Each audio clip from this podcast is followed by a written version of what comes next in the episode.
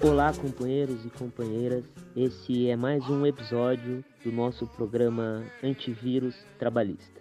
Nessa edição, acompanharemos o debate referente ao banco de horas em épocas de pandemia. Acompanhem a conversa. Olá, eu sou Guida Caliço, sou advogada e estou aqui nesse podcast Antivírus Trabalhista para conversar com os nossos ouvintes e para isso chamamos também a companheira advogada Luísa Azevedo. Olá, Luísa. Olá, Guida. Olá, nossos ouvintes. Vamos aqui para mais uma das disposições dessa medida provisória. É isso aí. A gente vai conversar sobre a medida provisória 927, que foi editada agora, nesse período de pandemia da Covid-19. Mas a gente vai é, conversar especificamente sobre o artigo 3 inciso 4 e 5 que fala sobre o aproveitamento e antecipação de feriados, mas es especificamente sobre o banco de horas. E aí, Louise, o que, que você pode nos ajudar aí a entender esses dispositivos? Olha, Guida, é, pegando um pouco já do, da avaliação geral dessas medidas que a gente já conversou no último podcast, novamente é uma outra disposição, essas disposições elas estão nos artigos 13 e 14 da medida provisória 927, e é mais uma oportunidade que, segundo a medida provisória, é para manutenção do emprego e da renda, mas na prática a gente nota que é novamente o trabalhador abrindo mão do, do seu direito de descanso neste momento para depois é, a empresa se utilizar desse período é, de uma forma mais agressiva, tá? O aproveitamento e a antecipação dos feriados, é, ela autorizou que o empregado, de, o empregador, né, a empresa, de forma unilateral, aproveite esses dias, antecipe o descanso desses feriados, e inclusive para compensação de saldo do banco de horas. É, e os feriados que sejam religiosos, eles dependem da concordância do empregado, aí não pode ser feito de forma unilateral. E aí a gente resgata aquela crítica de se o empregado tem mesmo é, condições de aceitar ou não a compensação do, do, do banco de horas dele, né, pra, é, de forma unilateral, sem nenhum. Se ele tem essa condição de igualdade de aceitar ou não esses feriados que sejam religiosos. Mas antes da, da gente explicar exatamente como é essa compensação, é importante que o empregado que esteja nos assistindo entenda o que é a constituição desse banco de horas, né? Então, pela legislação trabalhista, o banco de horas funciona da seguinte forma: o empregado ele trabalha em sobrejornada, né? Ele realiza essas horas extras e essas horas extras, em vez de serem pagas, elas vão constituindo um banco, um saldo de horas positivas, para que depois o empregado ajuste né, com a empresa uma forma de compensar essas horas na jornada normal. Então funciona mais ou menos assim. Hoje eu faço três horas extras, amanhã eu faço uma, é, sexta-feira eu faço três, e essas horas elas vão constituindo um banco com, por exemplo, 10 horas. E depois o empregado ele vai usufruindo destes períodos. Então, hoje, ao invés de eu entrar para trabalhar às 8 horas da manhã, eu vou entrar 10 horas e vou compensar com duas horas positivas que eu tenho direito. A medida provisória está propondo a lógica inversa dessa Constituição. Então, não seria um banco de horas positivo, seria um banco de horas negativo e aí, na prática, como é que funciona isso? Então, hoje eu não trabalho as oito horas que eu deveria trabalhar. Hoje eu vou trabalhar, por exemplo, seis. Então, eu fico devendo neste banco de horas. O meu banco de horas agora, ele não vai ser positivo, ele vai ser negativo. Então, eu fico devendo duas horas de trabalho para a empresa. E isso vai se protraindo nesse tempo de pandemia, ao ponto de o empregado ter, por exemplo, 20 horas, 30 horas a serem compensadas. E essa compensação, a medida provisória diz que ela pode se esgotar em até 18 meses futuros.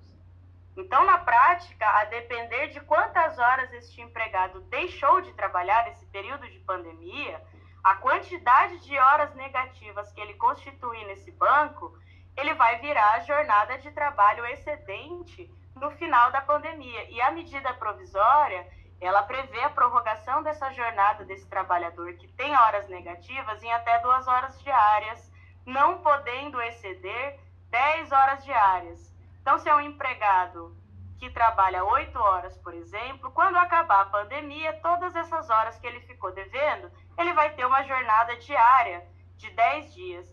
E o curioso também é que essa medida provisória, ela fala o seguinte: a compensação do saldo de horas poderá ser determinada pelo empregador independente de convenção coletiva ou acordo individual ou coletivo.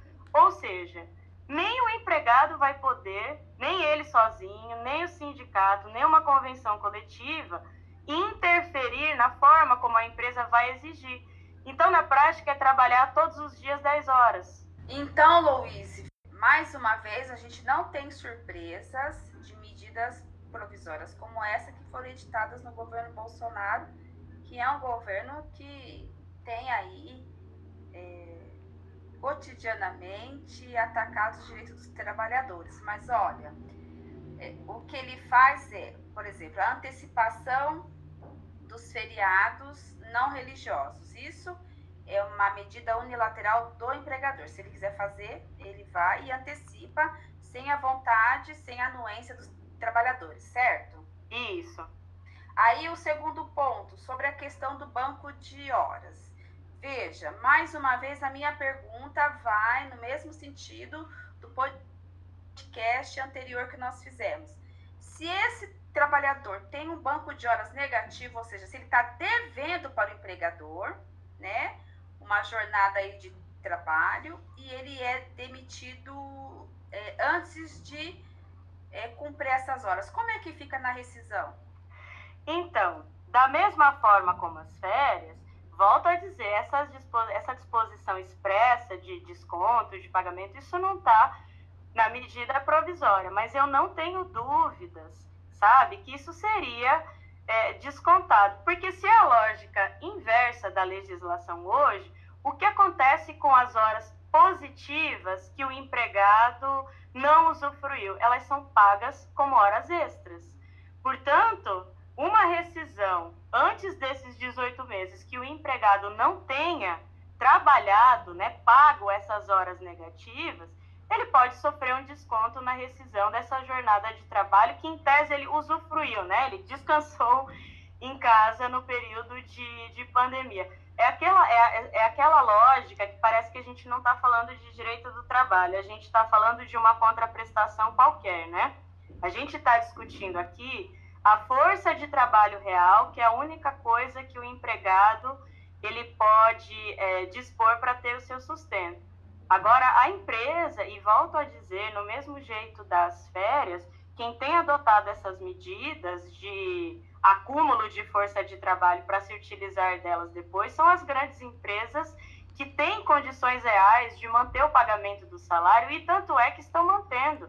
Esse empregado que hoje trabalha só quatro horas, ele está recebendo o salário dele normal pela jornada é, habitual, a jornada contratual dele de oito horas. Então, é, volto a dizer que na minha avaliação é um, um financiamento mesmo da força de trabalho, entendeu? Louise, fale para mim, você tem algum exemplo aí de empresa que não justificaria é, usar dessas medidas? Por exemplo, você tem alguma notícia de bancos que estão fazendo esses ban eh, banco de horas? Olha, Guida, é, sim, não só sobre a questão das férias, contra, quanto a questão do banco de horas, mas inclusive o teletrabalho é, com disposição de que quem assume a responsabilidade da infraestrutura é o empregado. É, os bancos estão sim aplicando essas medidas, até porque pelas determinações está havendo um contingenciamento, né? Banco, tá, os bancos estão trabalhando de forma reduzida, especialmente para atender essas pessoas que estão fazendo recebimento de medidas emergenciais. Então, sim, na prática, o caixa bancário, por exemplo, ele está trabalhando em jornada reduzida em sistema de rotação. Então, tem dias que não se trabalha, tem dias que se trabalha menos, e estão constituindo banco de horas negativo. Mas o que justificaria uma grande empresa do sistema financeiro, né? É, se utilizar dessas medidas, sendo que não há dúvidas que há uma condição real de manter o emprego e a renda desses trabalhadores sem se utilizar dessas medidas agressivas. Bom, é isso, né, Luiz? Então, nós vamos finalizando aqui esse podcast, agradecer mais uma vez a sua participação e deixar essa orientação aos ouvintes, né? Vamos ficar atentos, vamos é, nos informar e vamos nos organizar para lutarmos contra mais uma retirada de direitos, né? Obrigada, Luiz. Obrigada, Guida. Até a próxima. Tchau. Tchau. Esse foi mais um episódio do nosso programa Antivírus Trabalhista. Acompanhe nosso canal para ficar por dentro dos nossos próximos programas. Lembrando que em época de coronavírus, de isolamento social, fiquem em casa e fora Bolsonaro.